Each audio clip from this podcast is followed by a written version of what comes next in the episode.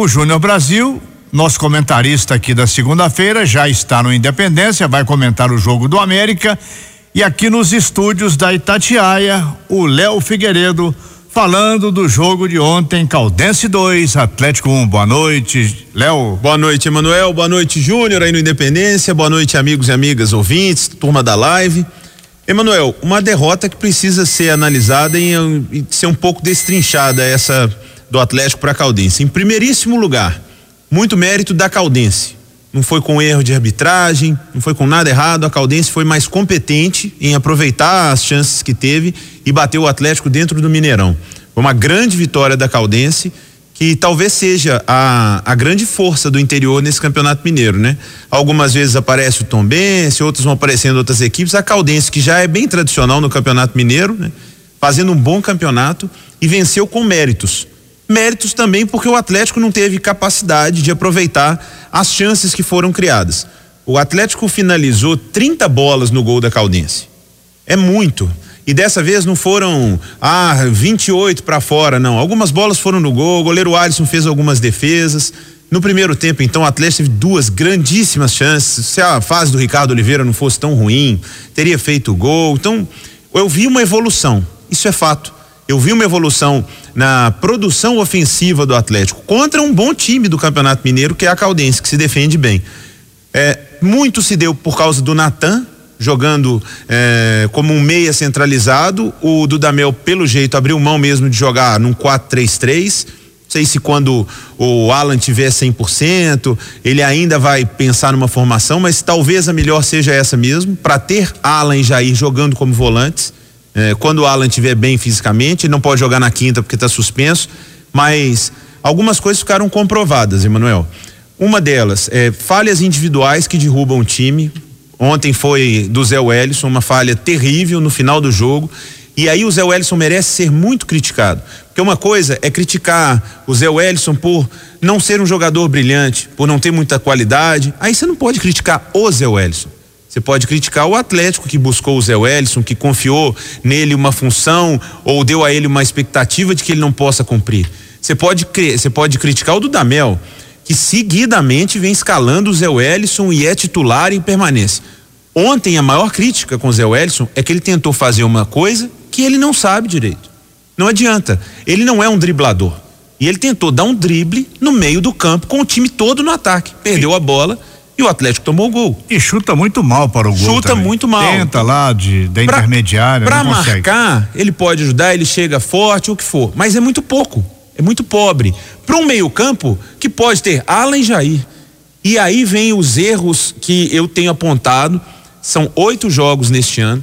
É, muitas vezes o torcedor é radical e não, a gente não deve ser radical com o trabalho do Dudamel. Não é taxar agora, tá vendo? Não deu certo, Dudamel não serve, pode mandar embora. Não, mas também não é, não. Tem paciência, gente. Não, daqui 20 rodadas, vocês vão ver daqui 20 jogos. Pô, daqui 20 jogos chega quase uma metade de temporada aí. Não, já são oito jogos. O Atlético não tem jogado bem. Ontem até teve uma produção ofensiva melhor, mas o resultado não veio. Na quinta-feira é uma missão quase impossível. Seria muito bom para o Atlético se classificar, porque a Sul-Americana é importante e acho que daria um gás, um jogo que a torcida está esperando para convencer que esse time vai longe, que o trabalho está sendo bem feito.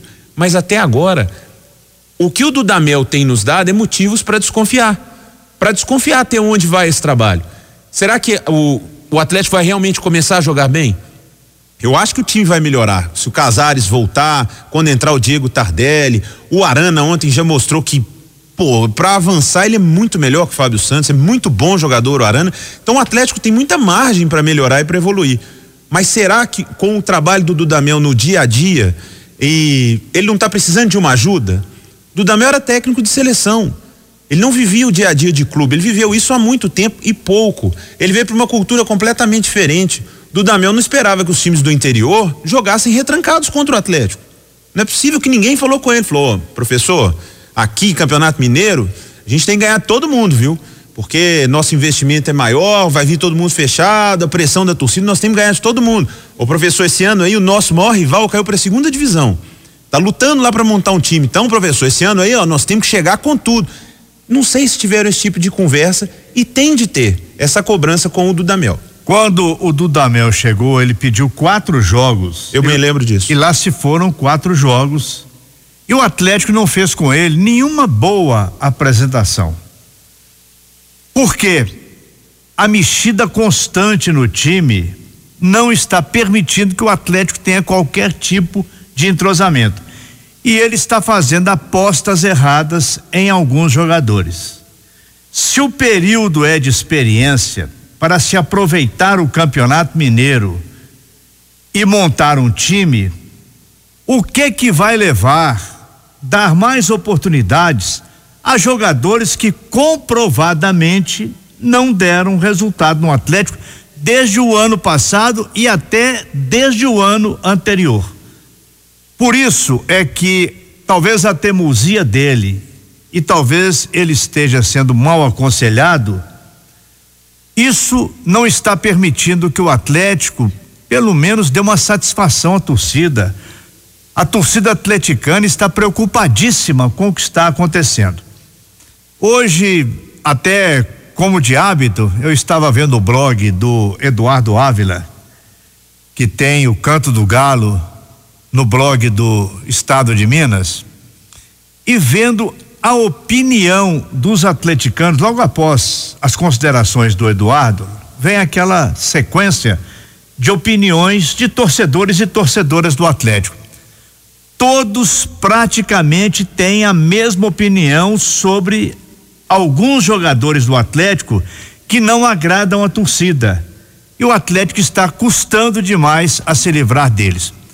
O que fica aí de expectativa um pouco melhor para o que vem pela frente é que o time do Atlético que perdeu na semana passada perdeu o que não conseguiu na, ganhar na Copa Sul-Americana, é, que não ganhou do Coimbra, que não ganhou do Tombense, é, perdeu para Caldense e que depois empatou na semana passada lá em Campina Grande da Paraíba. Uhum. E o que jogou ontem, este não é e não será o time do Atlético para 2020 outros nomes virão. Por exemplo, o Tardelli é uma grande aposta. O Arana, que apareceu ontem. O Alan, que jogou muito pouco, mas deve ser titular do time. Com certeza. Alguma coisa vai acontecer sobre a lateral direita, por exemplo. Volta tá, o Guga. Tá voltando o Guga, vai ser titular ou não vai ser titular? Aí sim, vale a pena experimentar caras novas. Agora você experimentar. Zé Welles. De Santo. De Ricardo Santo, Oliveira. Ricardo Oliveira. Ontem o Dudamel colocou de Santo e Ricardo Oliveira ao mesmo tempo. Com todo respeito aos dois, mas se juntar os dois, não tá dando um centroavante. E ele tirou o Natan de campo ontem, que estava fazendo uma ótima atuação dos melhores do Atlético. Inexplicavelmente. E aí ele pediu a vaia da torcida. São 6 horas 22 minutos. Vamos chamar o Júnior Brasil já no Independência. Daqui a pouco tem o América e ele comentando a atuação do Cruzeiro ontem na partida contra o Patrocinense. O Cruzeiro saiu do sufoco nos acréscimos da partida. Mas o Adilson Batista continua pedindo paciência, compreensão para os novos jogadores. Fala Brasil! E o Adilson tá certo. Boa noite, Emanuel, Léo, amigos, galera da live.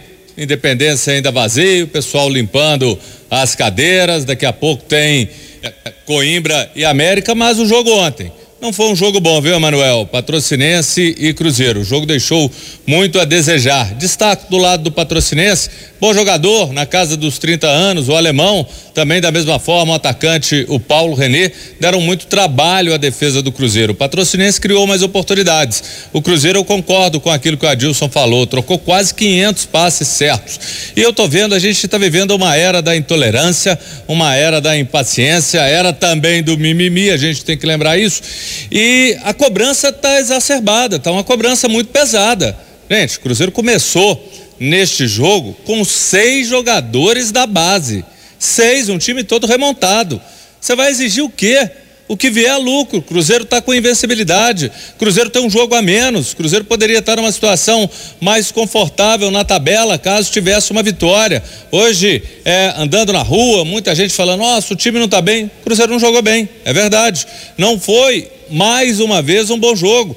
Mas são meninos que estão ganhando cancha, ganhando rodagem, ganhando experiência, que começam a jogar junto, mesclados com alguns jogadores mais velhos. Então a gente não pode querer, porque senão mostra incoerência de todo mundo. Porque você escuta, não, Mineiro é laboratório. Pô, então que seja um laboratório para essa meninada jogar.